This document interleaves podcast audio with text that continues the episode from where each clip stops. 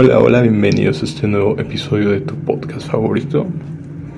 Gracias por tomarte el tiempo de escuchar este audio.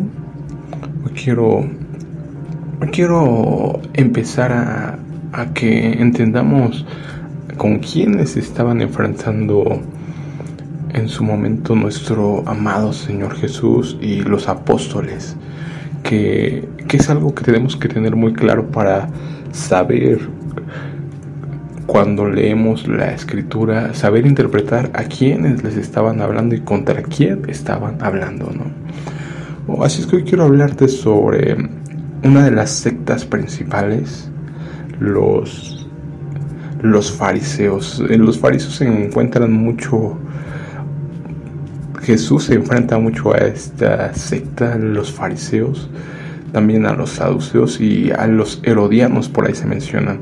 Pero hoy quiero enfocarme específicamente en los fariseos. ¿Qué, ¿Qué, era lo que creían los fariseos o qué se basaban? ¿Cuáles eran sus reglas? Yo creo que debemos tener en específico ciertas cierto, ciertas reglas que eran muy importantes para ellos y por qué Jesús atacaba tanto esas reglas y por qué tenía esos encontronazos contra estos fariseos, ¿no?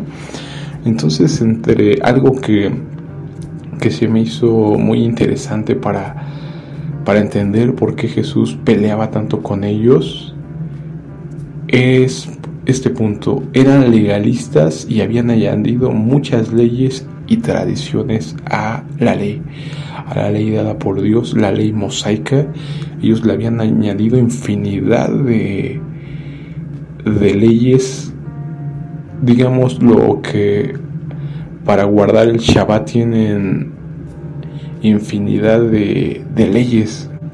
Es decir, formularon 613 leyes complementarias 248 mandatos y 369 prohibiciones difíciles de aprender y sobre todo difíciles de cumplir. Estas reglamentaban minuciosamente la vida, especialmente en la observancia del sábado y la pureza necesaria para el culto. A estas leyes les llamaban tradición oral. Para ellos esta tradición tenía tanto o más valor que la ley escrita. Esto es un punto muy clave. Hay que determinar que la ley oral para los los fariseos o estos judíos tenía inclusive más valor que la ley escrita que era la ley de Moisés. Entonces ahí es donde empezaba a tener esta desviación, ¿no? esta herejía que hacían ellos y por eso Jesús vino tan molesto, tan tenía esos enfrentamientos constantes porque Jesús, cuando lo vemos sanando en el sábado y demás, no estaba rompiendo el, Shabbat, sino estaba rompiendo las leyes agregadas la tradición oral de estos judíos. Tenían obsesión por los lavados rituales, sobre todo de las manos impurificadas por haber tocado algo inmundo. Y aquí es, es el punto clave de todo esto. Pensaban que cumpliendo con la ley y la tradición, la tradición oral, adquirían los méritos necesarios para la salvación y que Dios tenía que pagar esa fidelidad como recompensa. Entonces aquí automáticamente estaban pensando que ellos por hacer algo Dios nos debía de dar la salvación un pago, no un pago, estamos haciendo esto, entonces tú nos tienes que pagar. ¿Cómo es posible que pensemos que Dios nos debe algo a nosotros, ¿no? Cuando es totalmente lo contrario. Entonces, estas aberraciones son las que Jesús vino a totalmente a mostrar, a evidenciar. ¿Por qué crees que les llamaba hipócritas? No es algo muy clave. Entonces, quiero que te quedes grabado con esto, ¿no? Ellos pensaban que cumpliendo con la ley y la tradición adquirían los méritos necesarios para la salvación que Dios tenía que pagar esa fidelidad como recompensa, ¿no? Entonces tú me debes y yo, precisamente Pablo en alguna mención, menciona en alguna de sus cartas, citando precisamente al profeta Isaías, ¿quién le pudo dar consejo a Dios? ¿Quién le puede dar algo para que él le deba, ¿no? Para que esté en deuda con alguien, ¿quién, no? O sea, hay que tomar nuestro lugar en la creación, ¿no? Dios no necesita nada de nosotros, por el contrario, Nosotros necesitamos todo de Dios, ¿no? Entonces, escucha también esto que dicen, hacían todo tipo de obras más allá de lo mandado por la ley, para así tener más méritos ante Dios, ayunos, oraciones y pago de diezmos. Es lo que hoy muchas religiones creen.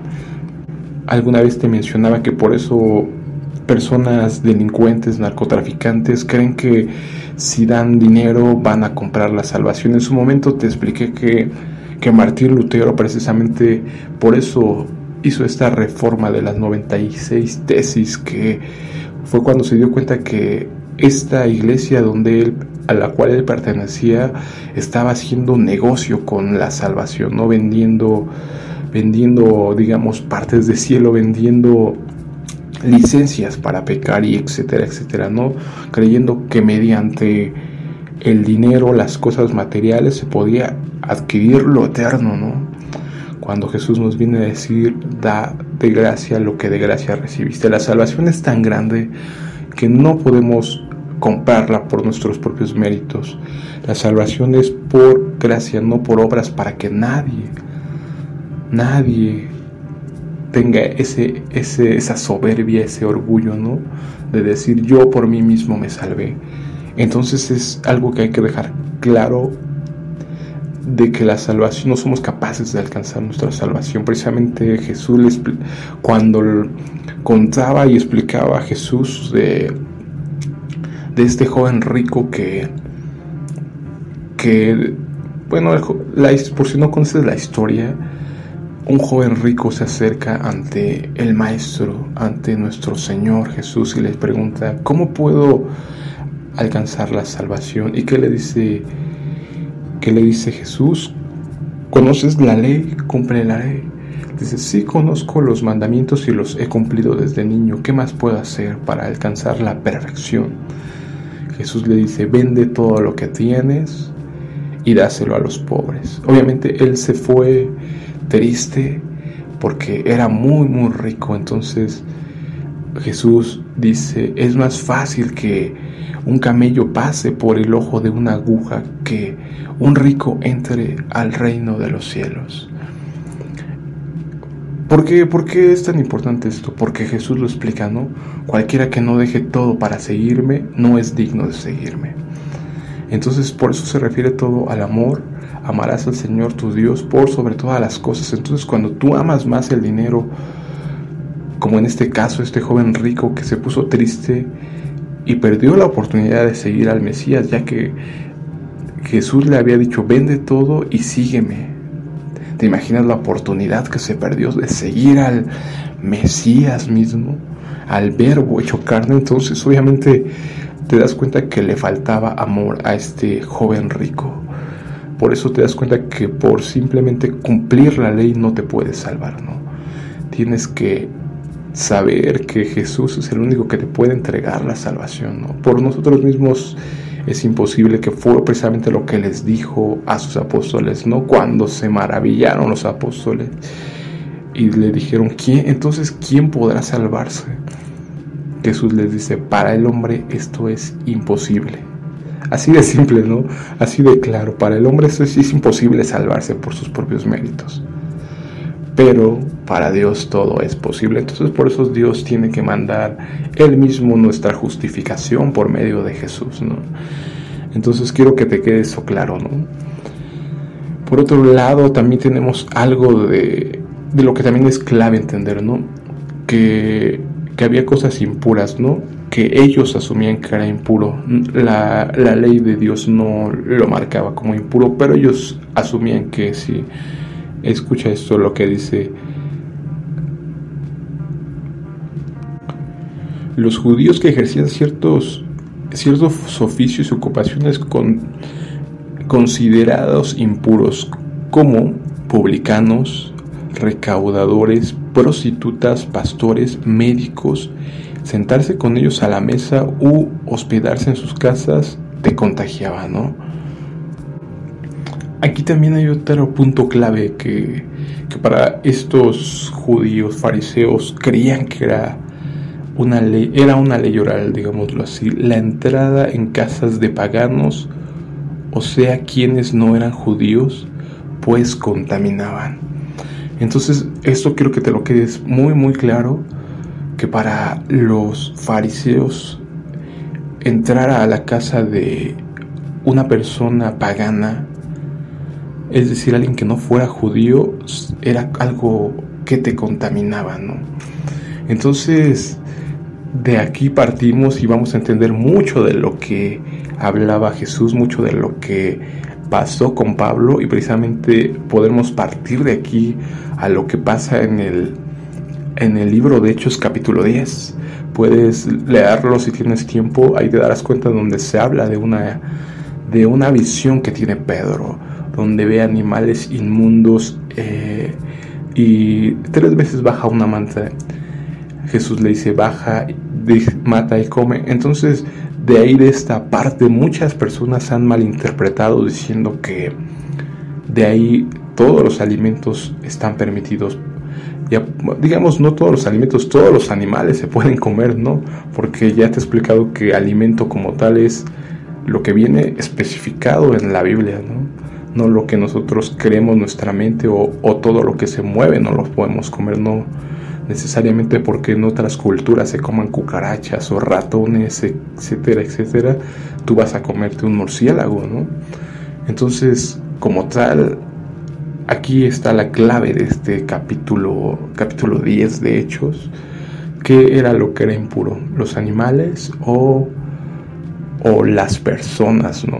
¿Qué, crees que le está dando valor aquí Dios a, a un animal?